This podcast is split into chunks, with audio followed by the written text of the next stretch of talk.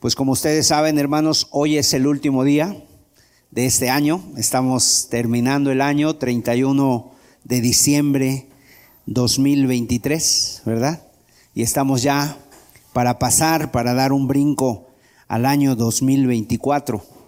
Entonces yo quisiera en esta mañana pues tener una breve reflexión acerca de, de el año, cómo nosotros sobre todo mirar atrás a veces la Biblia nos habla de que miremos atrás solo para ver lo que Dios ha hecho, cómo Dios ha tratado con nosotros y lo que nos ha enseñado. Vamos a ver una, una imagen, la tenemos por ahí, y muy probablemente alguno de los presentes haya visto esta imagen, o tal vez alguno será la primera vez que la vean. Es una imagen un poco tétrica, un poco tétrica. Si usted la ve bien, tal vez alguien la ha visto, la conoce. Eh, bueno, esta imagen la pintó un, un artista, Goya, y se encuentra, esta imagen se encuentra en, en una parte, en el Museo del Prado, en España. Y, fíjense ustedes que esta imagen es Saturno, Saturno, la imagen de Saturno evoca la idea, o sea, Saturno está devorando a uno de sus hijos. Y para los romanos era el dios Saturno, para los griegos era el dios Cronos, el dios del tiempo. Entonces lo que evoca esta imagen es Cronos devorando a su hijo. Cronos devorando a su hijo, Saturno devorando a su hijo. Y esta imagen lo que nos deja es que no somos nosotros los que matamos el tiempo. A veces tú le preguntas a alguien, ¿qué estás haciendo? Pues aquí matando el tiempo. Realmente el tiempo es el que nos mata a nosotros. El tiempo es el que nos consume, es el que nos devora. Y precisamente esta imagen evoca eso. El tiempo, ya lo decíamos en alguna ocasión, tiene algo misterioso. Porque si ustedes seguramente les ha pasado, cuando alguno de los presentes tiene un momento muy, pues muy contento, de mucha felicidad, un cumpleaños, un aniversario, la graduación de alguien, algún logro, etcétera, ¿no? El estreno de algo que tú estás estrenando, una ropa, una casa, unos zapatos, no sé, algo que te traiga felicidad, el nacimiento de un hijo, se pasa muy rápido el tiempo. O sea, de repente uno dice, ay, cómo esperé el día de la boda. Y la boda llega y se va y ya, rápido se pasan esos días. Y así es de misterioso el tiempo. Pero el tiempo también tiene otro misterio, que cuando algo no va bien, cuando hay angustia, cuando hay depresión, cuando hay tristeza, cuando hay noches de insomnio, el tiempo se pasa muy lento.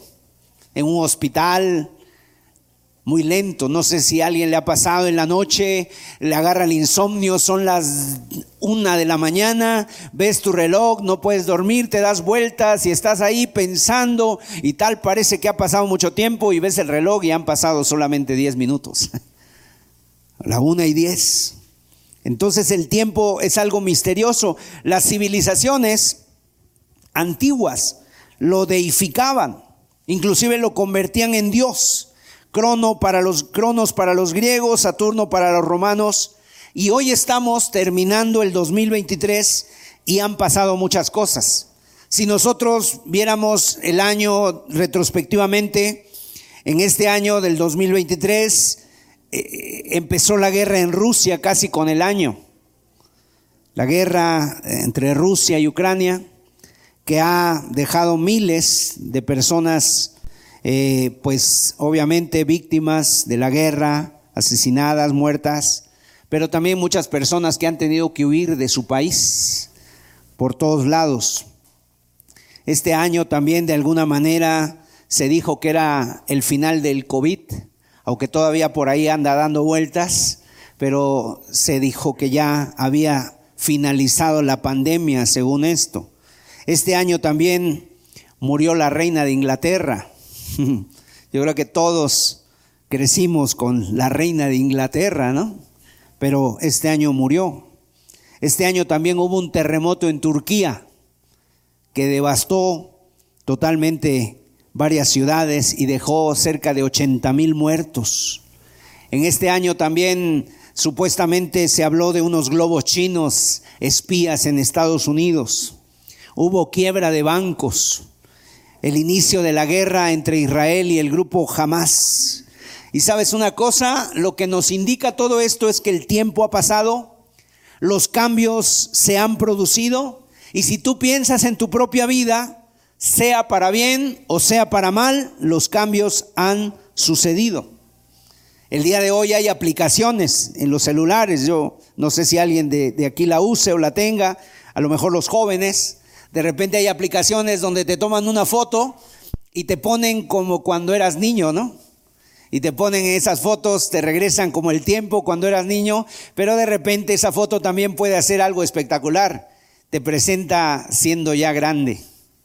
Y cuando te presentan una foto, ¿cómo vas a ser tú de los 60, 70, 80 años, imagínate. Te presentas ahí, es algo que no quieres ver y a lo mejor alguien dice, wow, se parece a mi mamá o se parece a su papá. Es algo impresionante. Pero ha pasado el tiempo, salen las arrugas, las canas, el tiempo pasa.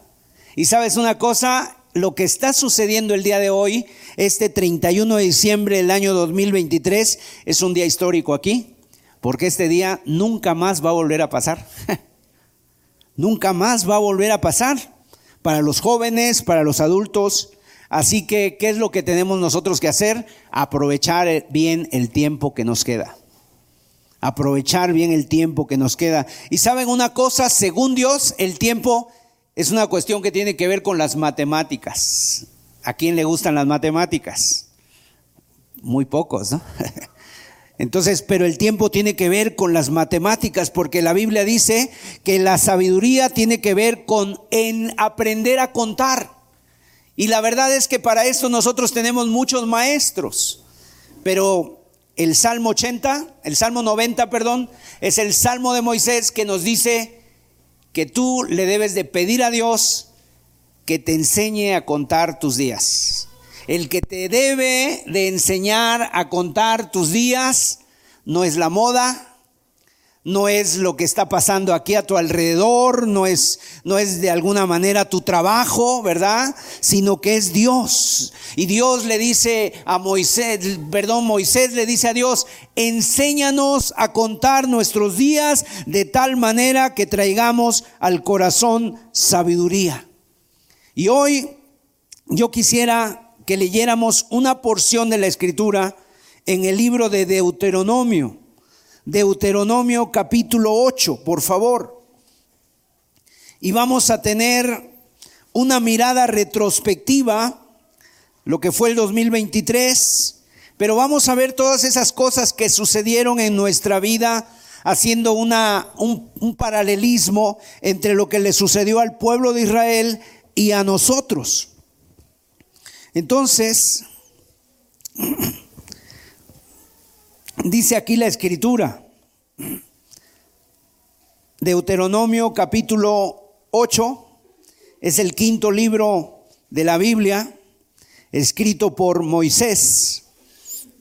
Dice así, cuidaréis de poner por obra todo mandamiento que yo os ordeno hoy, para que viváis y seáis multiplicados y entréis y poseáis la tierra que Jehová prometió con juramento a vuestros padres.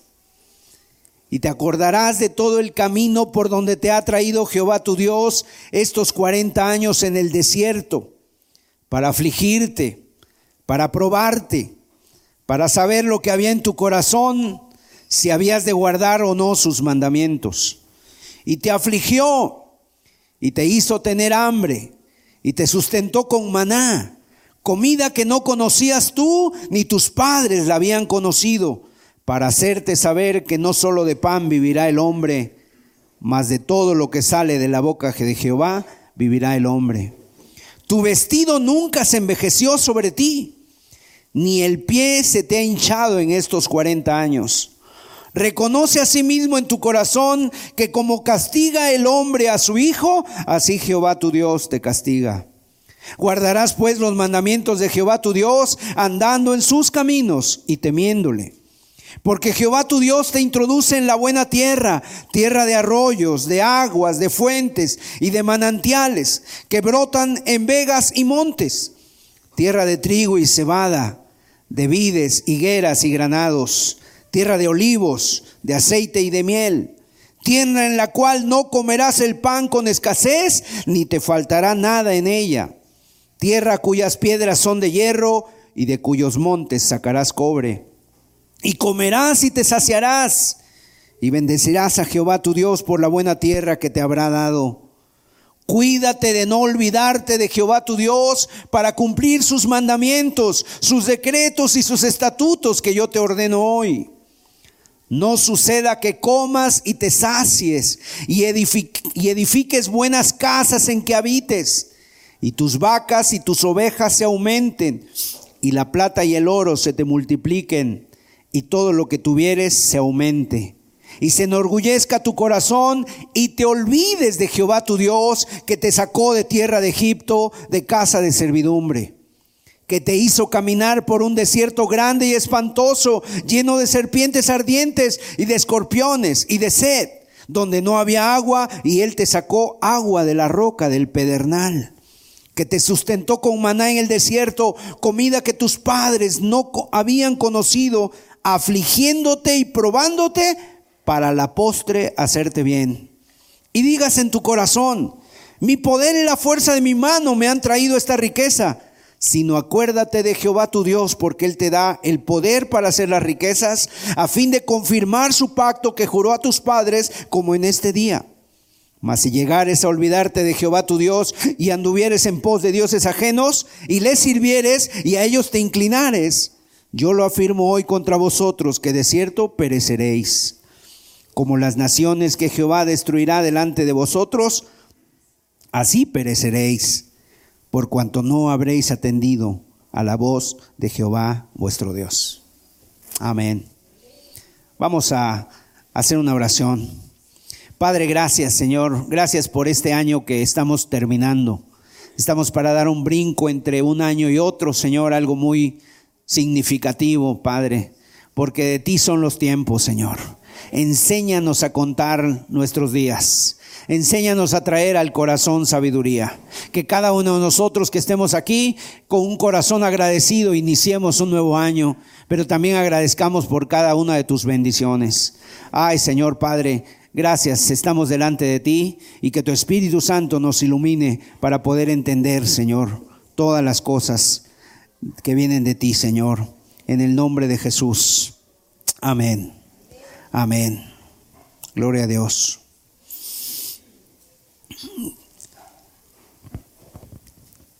Quiero decirles que el Señor ha prometido estar con nosotros todos los días hasta el fin del mundo. Y Él es fiel, Él lo cumple. Por lo tanto, el Señor ha estado en momentos de alegría y en momentos de tristeza, da igual lo que tú hayas vivido, Él ha estado ahí presente. Esa es la buena noticia, ¿verdad? Que cuando el tiempo se te ha hecho muy corto o cuando el tiempo se te, ha hecho muy largo, el Señor ha estado a tu lado, ha estado con nosotros.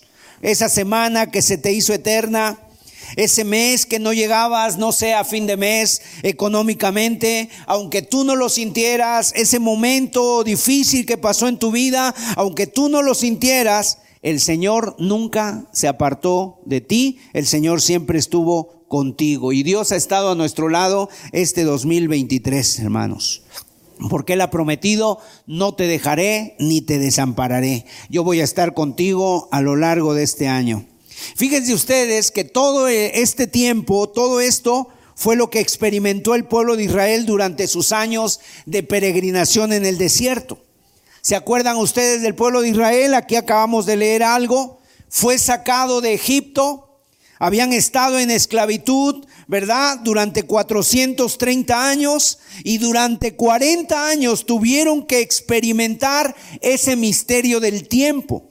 Cuando ellos veían el maná del cielo, ¿sabes qué pasaba en ellos? Ellos alucinaban, o sea, le daban gloria a Dios y decían, el tiempo eh, realmente es algo maravilloso y lo estaban disfrutando tener de parte de Dios la comida.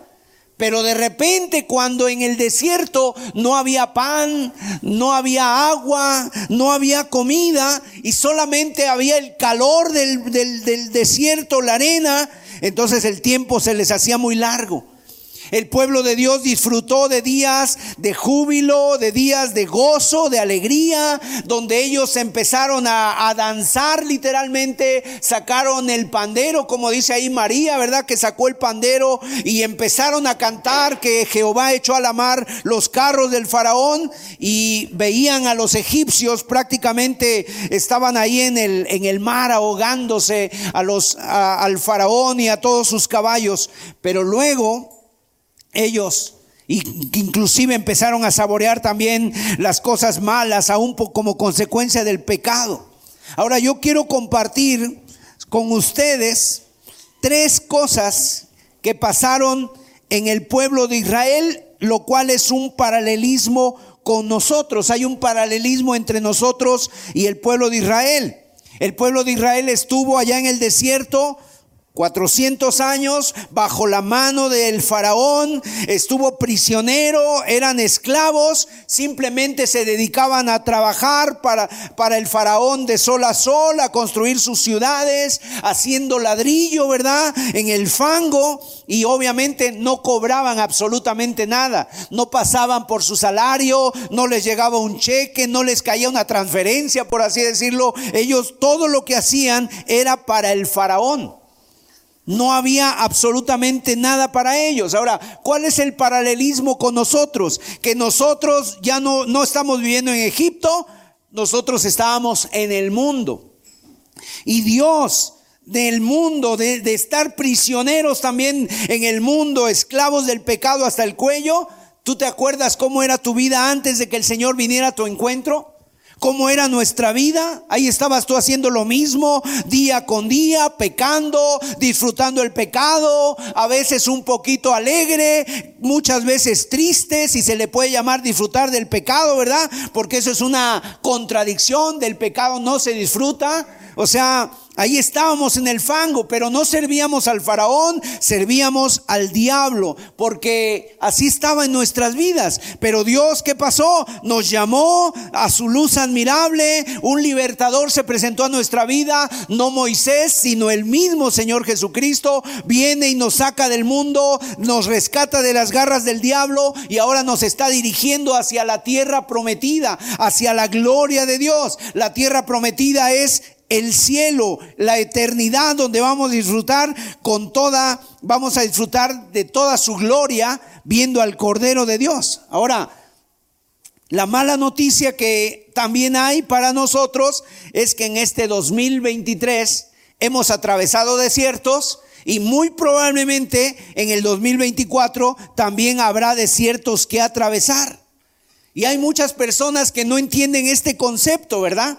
Y cuando no se entiende este concepto de que el pueblo de Israel pasó por desiertos y nosotros también vamos a pasar por desiertos, entonces a la gente se le hace imposible cómo un Dios bueno nos va a meter en el desierto. ¿Cómo un Dios bueno nos va a probar? Bueno, la Biblia dice que Dios probó al pueblo de Israel, lo acabamos de leer.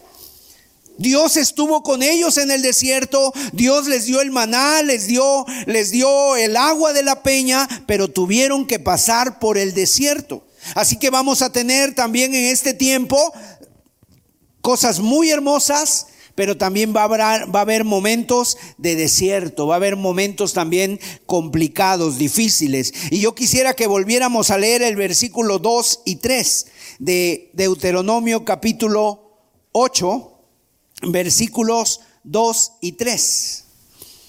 Y fíjese lo que dice aquí. Dice aquí la escritura. Y te acordarás de todo el camino por donde te ha traído Jehová tu Dios estos 40 años en el desierto, para afligirte, para probarte y para saber lo que había en tu corazón. Ahora, Dios quiere que nosotros nos acordemos, que traigamos a la memoria todo lo que hemos vivido durante este camino, todo lo bueno, todo lo malo, las oraciones que han sido contestadas, las oraciones que aún están pendientes, los días de gloria, pero también que nos acordemos de los días de dificultad, los días de alegría, pero también los días de tristeza. Ahora, para Dios es muy importante que nosotros no olvidemos, porque el Señor quiere que tú y yo nos acordemos de todo esto. O sea, a veces el mundo te dice, no, no te acuerdas de las cosas malas, eso ya dale vuelta a la página. Dios dice al revés, nosotros dice que te acuerdes por dónde te ha traído Jehová. ¿Y sabes con qué propósito lo hace? Bueno, lo que dice en Primera de Samuel capítulo 7, verso 12, es un texto que seguramente muchos han, muchos se comenta en estos días y mucho, y muchos seguramente lo saben de memoria. Este texto dice Ebenecer. ¿Qué dice? ¿Qué quiere decir Ebenecer? Hasta aquí nos ayudó Jehová. Amén. Hasta aquí nos ayudó Jehová. Dios nos ha ayudado hasta aquí, hasta el día de hoy, aquí ha estado con nosotros, gloria a Dios. Y por eso nos tenemos que acordar de todo el camino, porque incluso en el momento difícil Dios te ha ayudado. Dios te ha ayudado a sobrellevarlo, a sobrepasarlo y el Señor nos ha ayudado. Así que el Señor quiere que nosotros nos acordemos de todo lo que nos ha sucedido para que le demos la gloria a Dios y podamos ver que Dios ha sido fiel. Que Dios ha sido fiel con nosotros. Entonces, en el versículo 2 que leímos dice, y te acordarás. Dios quiere que recordemos. Dios quiere que nosotros nos acordemos de todo esto que ha pasado. Ahora, seguramente a ti te ha pasado que cuando viajas de una ciudad a otra, ahora ya con la tecnología, ¿verdad? Ya, ya no es necesario los mapas, pero Anteriormente se usaban los mapas, ahora tú pones en tu celular el GPS, la ruta, y seguramente tú dices, no, yo me quiero ir por las autopistas, y entonces no importa que, que pague, llego más rápido, viajo así, y te vas por las autopistas. Pero déjeme decirle que el GPS de Dios, cuando tú lo pones de aquí a la gloria, de aquí a la presencia de Dios, ese es nuestro camino. Le hemos puesto en nuestra vida. Cuando una persona se convierte en un cristiano, Dios te da un GPS nuevo donde ahora te marca desde el momento donde estás ahorita tu ubicación y, el, y el, la final parada es la gloria de Dios, es la eternidad. Ahora, Dios en ese GPS nos va a llevar por desiertos nos va a llevar por caminos un tanto difíciles. Así es el GPS de Dios. O sea, Dios también tiene preparado para nosotros, no que no haya ningún desierto, sino que nos va a llevar por ahí, porque el camino de Dios es muy diferente al nuestro. Nosotros a veces quisiéramos un camino donde siempre estuviéramos disfrutando, siempre estuviéramos entre algodones, siempre, estuviéramos caminando entre rosas, eh, pudiera hacer lo, lo mejor, ¿verdad? Para nuestra vida, pero no, Dios tiene como propósito irnos enseñando irnos, irnos enseñando y que tú vayas creciendo en tu fe y que tú vayas madurando en tu fe y que tú vayas aprendiendo el camino que Dios tiene para ti. Dios siempre quiere llevarte y a veces en ese, en ese camino que Dios nos ha marcado de aquí a la gloria, de aquí a la eternidad, hay ciertos desiertos. ¿Por qué, ¿Por qué Dios hace esto? Mira, Isaías 55, verso 8. Dice la escritura, porque nuestros pensamientos, porque mis pensamientos, dice Dios, no son vuestros pensamientos. Ni mis caminos son vuestros caminos, dice Dios. Entonces, mis amados, es muy diferente el camino que tú piensas que Dios tiene para ti al camino que Dios tiene, al camino que Dios tiene pensado para nosotros. los pensamientos de Dios son muy distintos a los nuestros. Tú esperas algo en este 2024 y a lo mejor Dios, Dios dice, eso no es lo que tengo para ti. Eso no es lo que tengo para ti. Pero Dios, el camino siempre de Dios es el mejor, es el bueno. Y, nunca son para hacernos daño, nunca son para dañarnos, nunca son para oprimirnos, siempre son para que nosotros crezcamos para que nosotros lleguemos hasta la presencia de Dios. Y sabes lo que promete, ¿qué dice el Salmo 23? Aunque ande en valle de sombra de muerte, tu vara y tu callado estarán aunque ande en valle de sombra de muerte, no temeré mal alguno, porque tú estarás conmigo, gloria a Dios. Y también dice, cuando pases por el río, no te anegarás, y si por el fuego, no te quemarás, ni la llama arderá en ti, porque yo Jehová soy tu Salvador. Así que va a haber dificultades, pero confiamos en el Señor. Y Dios te va a llevar por ese camino que tiene como fin su gloria la gloria de Dios. Entonces, mis amados, te acordarás de todo el camino por donde te ha traído Jehová tu Dios estos 40 años en el desierto. Fíjate, ¿qué hizo Dios con el pueblo de Israel cuando lo sacó de Egipto? Lo llevó al desierto. ¿Qué hizo Dios con Jesús cuando se bautizó? Ya el otro día hablábamos del bautismo de Jesús. Si alguien de los presentes se ha bautizado, ¿qué recuerdas de tu bautismo? Después de tu bautismo, te tomaste la foto, conviviste con los hermanos, te, hiciste, tuviste un tiempo de, de coinonía, de, de comunión, ¿verdad? Pero ¿qué fue con Jesús? Con Jesús cuando Él subió de las aguas, todavía estaba mojado del agua del Jordán y Dios lo mandó, lo mandó al desierto. Ahí fue tentado el Señor Jesús y ahí salió victorioso y fue lleno del Espíritu Santo. Bueno, lo mismo también va a ser con nosotros. Si Dios llevó a su Hijo al desierto, ¿por qué a nosotros no?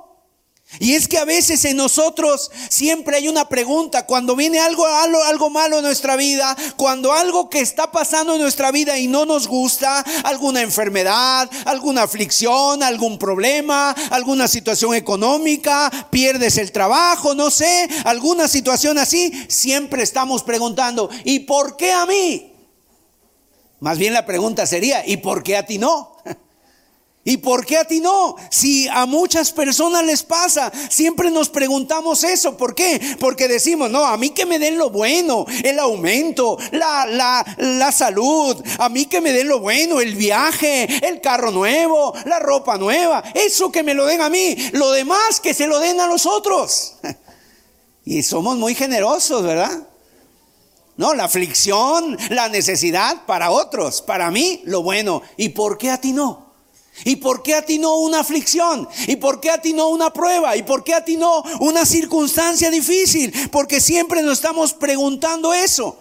Y siempre hemos dicho, y todo el mundo lo dice, eh, deberíamos de cambiar la pregunta en lugar de decir, ¿por qué a mí? Más bien deberíamos de preguntarnos, ¿para qué?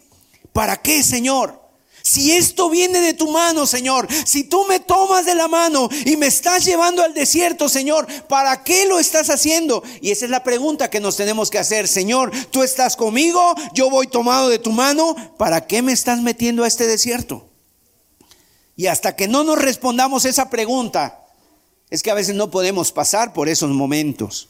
¿Para qué estás permitiendo esto en mi vida? Y aquí viene la respuesta de Dios y es donde yo quiero que reflexionemos en tres paras que Dios hace, por lo cual Dios permite la aflicción, el desierto, alguna, alguna situación difícil en nuestra vida. Tres paras. En el versículo 2 del capítulo 8 de Deuteronomio viene la respuesta. Vamos a verlo. Dice la escritura y te acordarás de todo el camino por donde te ha traído Jehová tu Dios estos 40 años en el desierto. Aquí viene el primer para. ¿Qué dice? Para afligirte. El segundo, para probarte.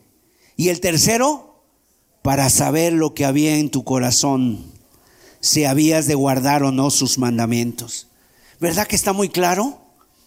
Para afligirte, para probarte, para saber lo que había en tu corazón. Por lo menos entendemos que los desiertos tienen tres propósitos. Tú has pasado por desiertos este 2023, te has preguntado por qué, te has preguntado por qué a mí. Bueno, más bien la respuesta de Dios es para qué. Y aquí viene la respuesta de Dios para nuestras vidas. Para afligirte, para probarte y para saber lo que había en tu corazón. Seguramente hay muchos más que, hay muchos más para qué, pero en este versículo vemos tres de ellos y el primer punto es que Dios permite el desierto en nuestras vidas para afligirte. Ahora, cuando nosotros escuchamos esa palabra aflicción, pensamos, ¿verdad? Entendemos como que alguien nos está golpeando, como que alguien como si a Dios le gustara, no sé, golpearnos. No, la palabra aflicción en la Biblia quiere decir para hacerte humilde, para quebrantarte, para hacerte humilde, para quebrantarte. Yo no sé si alguno de los presentes ha visto alguna vez el entrenamiento de los soldados. Allá en los Estados Unidos, en, la, en, la, en las agencias de, soldados de los Estados Unidos, hay, hay, hay unos que se llaman los soldados de élite, los Navy SEALs o las focas marinas.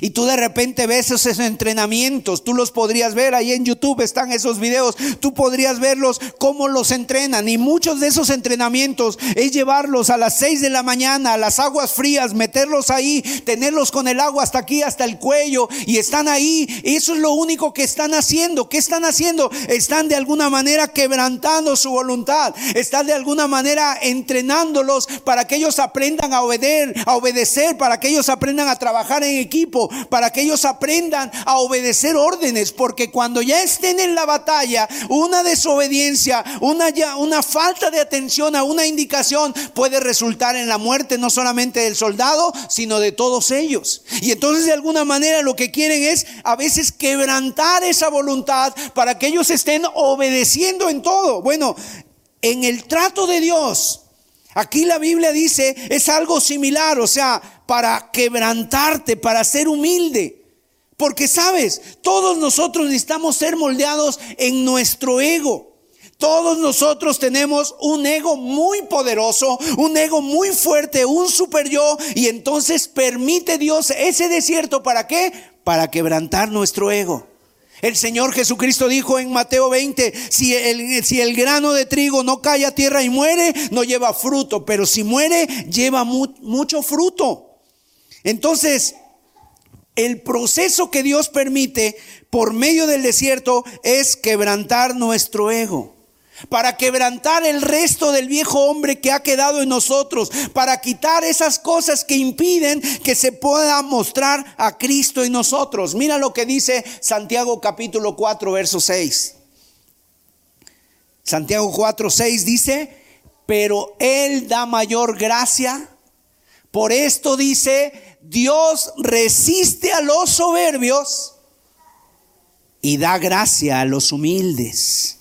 ¿Quién es el soberbio? Aquella persona que no le busca, aquellos que resisten al Señor, aquellos que no son agradecidos, los prepotentes, aquellas personas que solo piensan en ellos, que miran a los demás por encima del hombre, que del hombro, que no claman al Señor, que confían en su propia fuerza. A, a ellos dice Dios los resiste.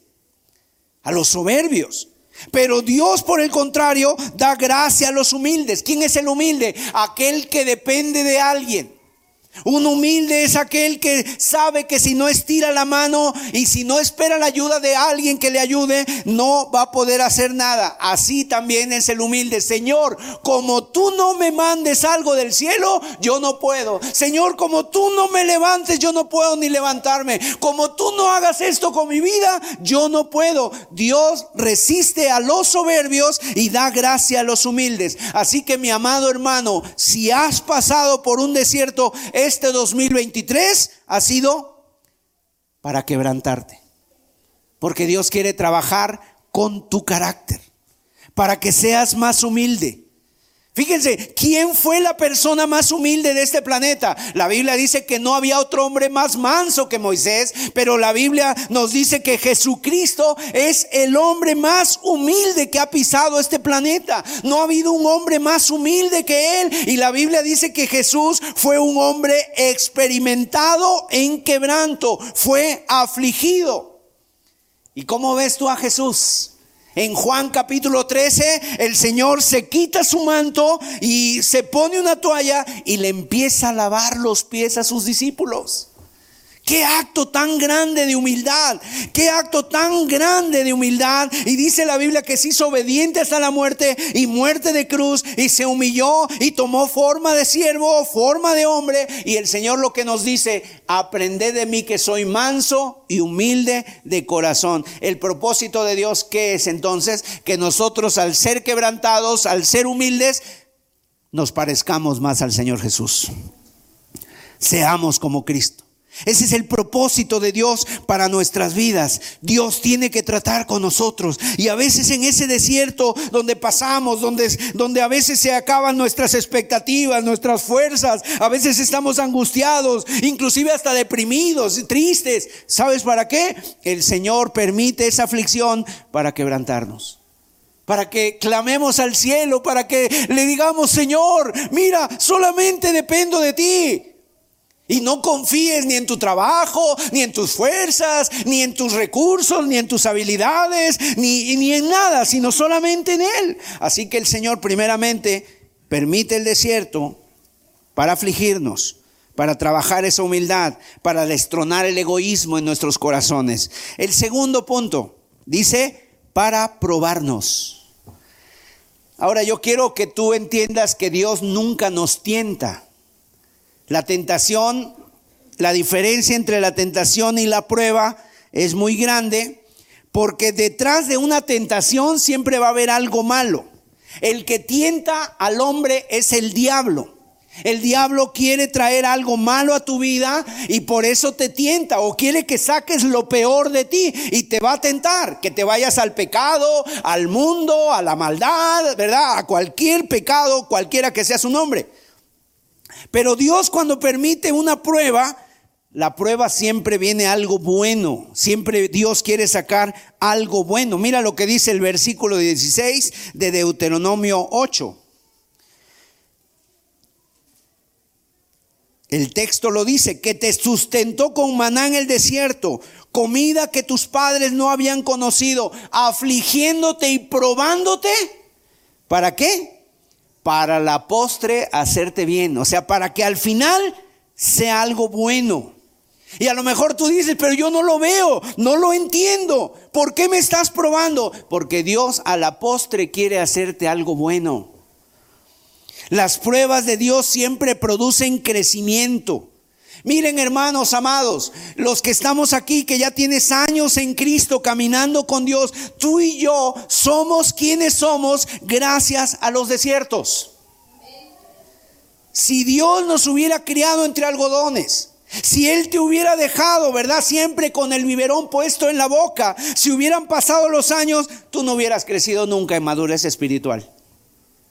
Los cristianos, si alguna madurez hay en nosotros, somos maduros gracias a los desiertos, gracias a las pruebas que nos moldean nuestras vidas. ¿Para qué? Para que cada vez se vea más a Cristo en nosotros. Si se puede ver a Cristo este 2023 antes de llegar al 2024, mira, si tú ves a Cristo en tu vida, si has crecido en algo, ha sido gracias a las pruebas que han venido a nuestra vida. Porque Dios muchas veces ha salido a nuestro encuentro, así como le salió Dios al encuentro a, Jacob en Peniel, ¿verdad? Que lo sacó, se, le, se le presentó para derribarlo, para tirarlo al suelo, para de alguna manera, para estarlo ahí tirando en la lona, así para que aprendiera. Ahora, tú que me estás escuchando, si has tenido un desierto en tu vida, pues esto ha sido para que Dios esté trabajando en tu vida y porque Dios quiere sacar de ti lo mejor. Dios es, es como un maestro. ¿Verdad? El día de hoy ya, tristemente en las escuelas, pues no sé si eso sea bueno o sea malo, pero ya nadie reprueba. Anteriormente algunas personas reprobaron, cursaban, ¿verdad? Recursaban. El día de hoy como, como reprobar se oye feo, le dicen reciclar, ¿no? Estoy reciclando materias. O se iban a los extraordinarios. Bueno, ¿qué pasaba con el extraordinario? Que era que si tú habías reprobado una materia, entonces la tenías pendiente y tenías que volverla a recursar. Y yo creo que muchas veces en ese proceso que Dios tiene para con nosotros, tenemos que decirle al Señor, Dios, tú estás tratando conmigo, yo no me he dejado vencer, he estado resistiendo, he estado luchando, y entonces las pruebas van a seguir en la misma dirección. O sea, ¿cómo es esto? Mira, si tú, por ejemplo, el Señor tiene que trabajar contigo en la paciencia, si no has aprendido la paciencia y eres una persona impaciente, ¿de qué crees que va a ser tu desierto este 2024? De la paciencia. Si tú eres una persona explosiva todavía, que de repente viene la ira y eres una persona que no puedes controlar ese carácter, ¿cuál va a ser la prueba en tu vida? Pues por ahí va a venir la prueba. Aquellas cosas que Dios necesita pulir en ti, te las irá presentando en tu camino porque Él está interesado en que tú seas limpiado, en que se vea a Cristo en ti. ¿Qué vio Jesús en Pedro, por ejemplo, verdad? Pedro estaba confiando en sí mismo. Pedro, cuando Jesús le dice, todos ustedes me van a negar, todos ustedes van a, a, rechazarme, todos ustedes se van a avergonzar de mí. Y Pedro, ¿sabes qué dice? Los otros sí, pero yo no. Y entonces Jesús le dice, mira Pedro, Satanás ha pedido vuestra alma para zarandearla como a trigo, pero yo he rogado por ti que tu fe no falte. Y literalmente Pedro, ¿qué pasó con él? Fue zarandeado, fue limpiado, así como el trigo es puesto en una criba para quitar toda la basura y que quede solamente el trigo limpio. Eso fue lo que pasó con Pedro. Y eso es lo que pasa muchas veces con nosotros. Dios permite las pruebas para afligirnos, para que seamos más humildes y para probarnos, para ser limpiados. Y en tercer lugar, ¿cuál es el, el tercer propósito? De que Dios permita el desierto? Dice ahí el versículo 8, para saber lo que hay en tu corazón. Fíjate que los desiertos son lo que muestran lo que hay en nuestros corazones. Es donde se muestra tu verdadera espiritualidad. Es donde se muestra si tú estás lleno del Señor. Es en la prueba donde tú te demuestras si estás lleno de Dios o estás lleno de series. Si estás lleno de Dios o estás lleno del mundo. Si estás lleno de oración o estás lleno de confianza en ti mismo. Es en el desierto cuando viene la prueba en donde tú sacas lo que hay dentro de ti lo que es lo que hay dentro de ti, porque de la abundancia de lo que hay dentro dentro de ti, de ahí va a salir todo. Alguien de los presentes el día de hoy está viviendo un oasis, un momento hermoso, un momento de tranquilidad, de remanso. Hay alguien aquí que pueda decir, hermano Sergio, yo, mira, la verdad me la ha pasado muy bien todo este, todo este año 2023, ha sido de maravilla. Nadie, hermanos. ¿Todos estamos aquí en el desierto entonces? Bueno, déjeme decirle, cuando uno pasa en un tiempo así de, de, oasis, ¿verdad? ¿Que ¿Para qué son esos tiempos de remanso, de paz?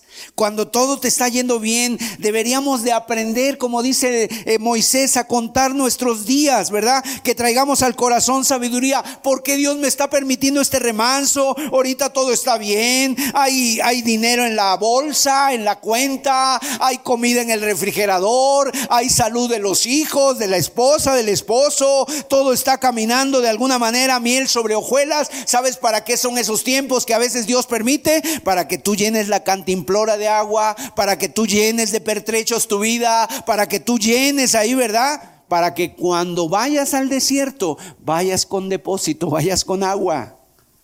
Pero a veces, ¿qué pasa?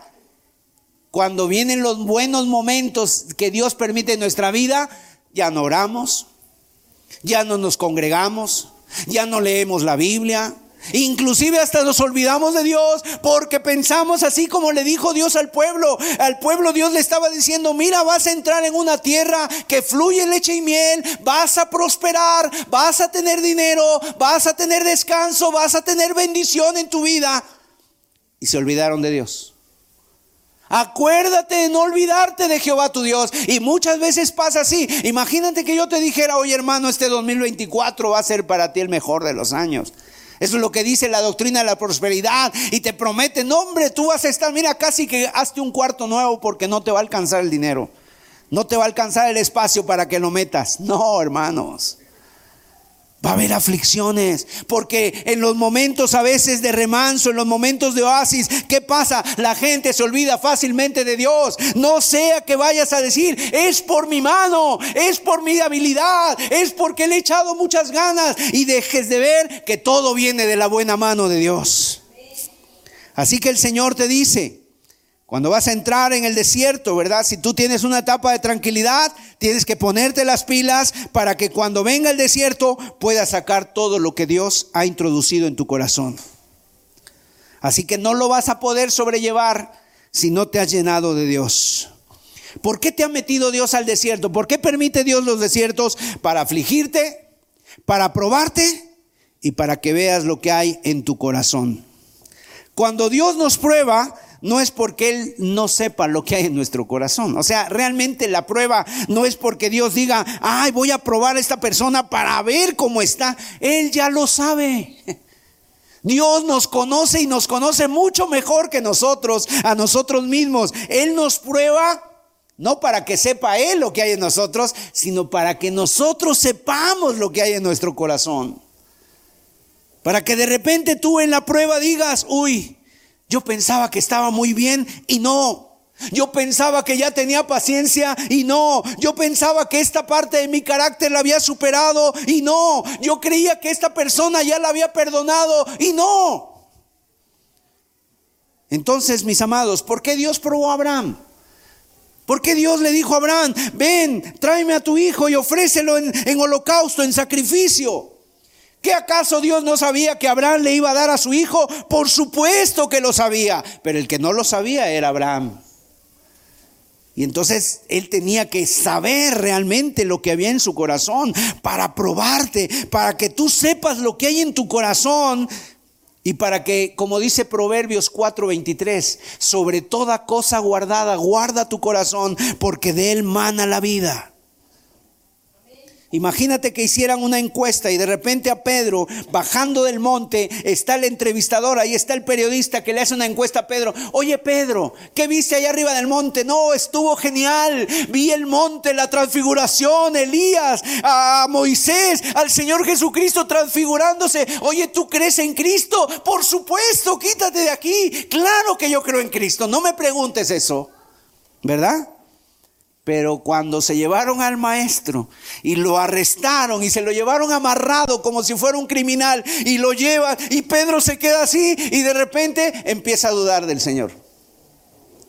Los israelitas, ¿qué les pasó en el desierto? Después de ver las plagas, los piojos, las langostas, las moscas, el granizo, las tinieblas, ¿verdad? El río de sangre. Si, tú le preguntaras a los israelitas, oye, ¿ustedes creen en el Señor? Por supuesto que creemos. Si el Señor así ha hecho cosas sobrenaturales. Cuando a ti te pasa algo bueno, te preguntan, ¿crees en Cristo? No, hermoso hermano, yo creo en Él, mi vida es para Él, yo toda mi vida para Él, toda la gloria para Dios. Pero cuando viene el desierto, cuando de repente entraron a Mara, ¿Verdad? Imagínate tres días sin tomar agua los judíos y de repente van todos sedientos ahí, los ancianos, los niños, los jóvenes, y ven un poco de agua ahí y se tiran al agua todos desesperados a tomar, a tomar, y de repente la empiezan a probar y es agua amarga. Y unos empiezan a escupir y otros empiezan ya a dolerles el estómago y empiezan a quejarse contra Dios. Y sabes, ¿te has dado cuenta de algo de que le pasa a los israelitas? Siempre se estaban quejando por el agua y por la comida. Por el agua y por la comida. O sea, comamos y bebamos que mañana moriremos. Eso es lo que está haciendo el mundo. Siempre se queja por la comida y la bebida. Pero cuando Dios hacía cosas maravillosas, estaban eufóricos. Hemos visto el poder de Dios. Vieron el mar abrirse, vieron a los, a los egipcios flotando ahí en el río, en el mar. Nunca dudaron de Dios. Pero cuando empezaban a andar en el desierto, la encuesta se venía para abajo, ya nadie creía en Dios y todos le echaban la culpa a Moisés. Es que Moisés, es que Moisés, ¿por qué no hay agua? Es que Moisés, danos carne, danos pan, danos agua. Y empezaban a dudar de Dios. ¿Cuántos de los presentes hacemos lo mismo? Cuando, cuando está todo hermoso, todo bonito, una alabanza, un fin de año, la pierna, el pavo, no sé, los jamones, ¿verdad? La tabla de quesos, eh, las uvas. Uy, pues ¿quién no dice gracias Señor? Pero cuando ahí viene la situación difícil, se empezaban a poner nerviosos. Le empezaban a echar la culpa a Moisés. ¿Y sabes lo peor de los israelitas que pasó? Empezaron a pensar en sus corazones, mejor nos regresamos a Egipto. Mejor nos iba a Egipto. En Egipto el pescado, en Egipto los ajos. ¿Qué aliento tendría esa gente? En Egipto las cebollas, los puerros. Pero no se acordaban del látigo. No se acordaban del latigazo en la espalda, ¿verdad? Y ahí estaban mis amados un pueblo desagradecido, un pueblo que rápidamente olvidaban la mano de Dios, un pueblo que criticaba, un pueblo que murmuraba y un pueblo que empezaba a decir, nos regresamos a Egipto. ¿Cuántos cristianos el día de hoy decían, no, es que hermano, a mí me iba muy bien en el mundo? Es que en el mundo yo ganaba mejor que ahora. Pero ¿qué hacías con el dinero? ¿En dónde te lo gastabas? ¿Cómo estaba tu familia? ¿Cómo estaban tus hijos? ¿Cómo estabas a la mañana del día siguiente que te ibas de fiesta? Imagínate un cristiano que está diciendo en estas fechas, por eso mis amados, considera este día y en lugar de pensar tanto en comida, en bebida, ¿por qué no mejor tienes un tiempo para agradecerle a Dios? Agradecerle a Dios. Amén. Ven hermanos cómo a veces criticamos al pueblo de Israel y a veces nosotros hacemos lo mismo. Cuando el Señor nos sorprende estamos contentos y estamos dando testimonio de las cosas preciosas que Dios ha hecho. Decimos, se benecer, hasta aquí nos ayudó Jehová. Pero el problema es cuando se presenta el desierto. Siempre dudamos del Señor. Mira, no dudes. Cuando venga la aflicción, cuando venga la prueba, cuando venga el desierto, más bien ponte de rodillas, clámale a Dios y dile, Señor, a ti la gloria en las buenas y en las malas. Yo contigo estoy, Señor. Como dijo Job, Jehová dio y Jehová quitó, sea el nombre de Jehová bendito. Así que acuérdate, mis amados, acuérdate. Y finalmente, ¿cómo termina esta reflexión? Dice aquí en el versículo 3, y te afligió, y te hizo tener hambre, y te sustentó con maná, comida que no conocías tú ni tus padres la habían conocido, para hacerte saber que no solo de pan vivirá el hombre, mas de todo lo que sale de la boca de Jehová vivirá el hombre. Mira qué texto tan hermoso. Este texto nos muestra que Dios tiene el control de todo. Si Él te aflige, si Él te hace pasar hambre, si Él, te sustenta. Hermanos, no hay nada que se escape del control de Dios. Dice aquí, te sustentó con maná, te afligió, te hizo tener hambre. ¿Quién fue? Fue Dios. ¿Por qué? Porque al cristiano todo ayuda bien al que ama a Dios. El cristiano está en las manos de Dios. No estamos en las manos de las circunstancias, ni del gobierno, ni del trabajo, ni de cómo vaya la economía en este mundo. El cristiano está en la mano de Dios y Dios ve por mí. Todas las cosas nos ayudan a bien. Y dice aquí, para enseñarte, ¿verdad? Te sustentó con maná. ¿Y sabes cuál es el maná? Para los israelitas el maná era un tipo de hojuelas que caía. Y ellos la juntaban, la, digamos, la, la, ponían ahí en unos moldes, con esa hacían pan, hacían tortas, hacían comida para nosotros el maná es la palabra de Dios es la palabra de Dios. Y de la misma manera el Señor Jesucristo al diablo le dijo, cuando el diablo le dijo, di que estas piedras se conviertan en pan, el Señor Jesucristo que le contestó al diablo, lo mismo de esta palabra. Escrito está, no solo de pan vivirá el hombre, sino de toda palabra que sale de la boca de Dios. Miren mis amados, es el maná el que nos va a sustentar. Es la palabra de Dios la que nos va a sustentar, la que nos va a hacer sabios, la que nos va a dirigir. Así que nunca dejes de leer la palabra de Dios. ¿Cómo serían diferentes los desiertos en nuestra vida si no fuera la palabra de Dios la que nos sustenta? ¿Sabes qué? Si no tuviéramos esta palabra, nos volvemos locos. Nos vamos a las drogas, nos vamos al alcohol, nos meten a un psiquiátrico, a la depresión, mis amados. Pero es la palabra de Dios la que nos sustenta. Cuando viene el tiempo difícil, ¿sabes qué dice Dios? Yo estoy contigo. No desmayes, yo soy tu Dios que te esfuerzo. Nunca te dejaré ni te desampararé. Su palabra es nuestro maná y ella ha sido la palabra por la cual nosotros estamos aquí el día de hoy, sostenidos por su palabra. ¿Te ha sostenido alguna vez la palabra de Dios, hermano?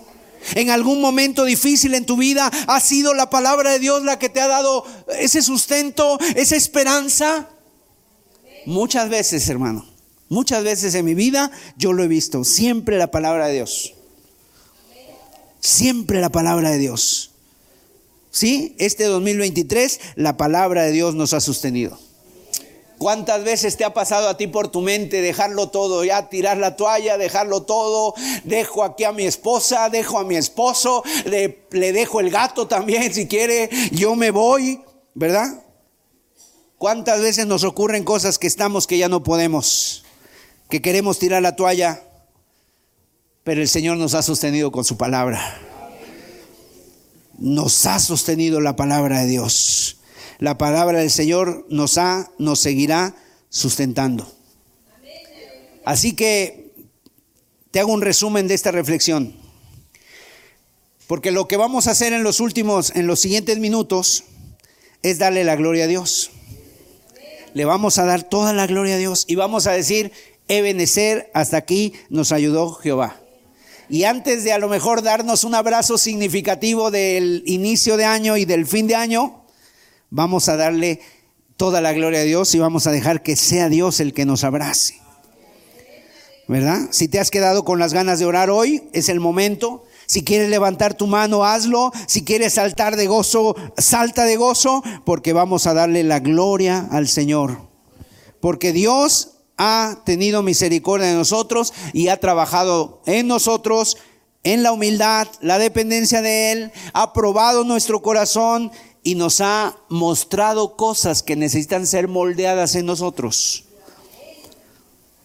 Y le decimos gracias Señor porque tú nos has cuidado y nos has sostenido y por medio de tu palabra es que nos has sustentado, por medio de tu maná espiritual. Dios ha sido fiel con nosotros. Vamos a darle toda la gloria a Él. Antes de terminar este año, miremos atrás, ¿verdad? No pensemos en comida o en bebida, pensemos en la gracia y misericordia de Dios antes de terminar el año con tu familia, qué hermoso sería que tomaras de los brazos a tu familia y les dijeras, vamos a darle la gloria a Dios, porque nos ha sustentado un año más. Así que comienza el nuevo año en la presencia de Dios, mi amado. Aleluya. ¿Qué les parece si nos ponemos de pie? Le damos a Dios la gloria. Todo sea para Él.